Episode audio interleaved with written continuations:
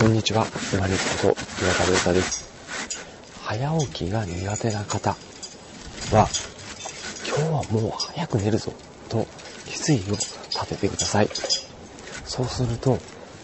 開き直って、そして思い切りが出て、すぐに目覚められるようになります。これ不思議なもので、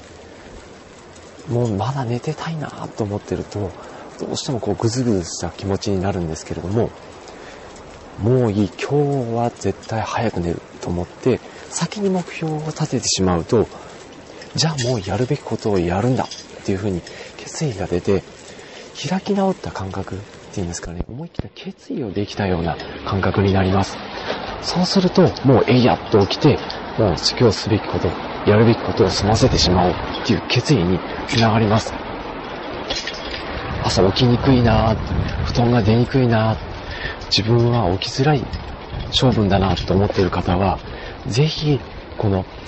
今日はもう早く寝るんだっていう決意を立てることをやってみてください。そうすると、よし、もう今日はやることをやるんだっていう風な、開き直ったような、すぐもうやるぞっていう、やる気に満ちた気持ちで起きることができます。ぜひお試しください。自分が先にもう早く寝るんだっていう決意をすることによって逆算してそしてもう今やるべきことをやるんだ済ませてしまうんだという気持ちの切り替えが生まれます。早く起きるためにはよし今日はもう早く寝るんだっていう決意表明をしてそして開き直ってぐっと起きてみましょう。そそれが慣れてくるとあんまり気にならなくなるぐらい楽に起きられるようになります。私今、真冬の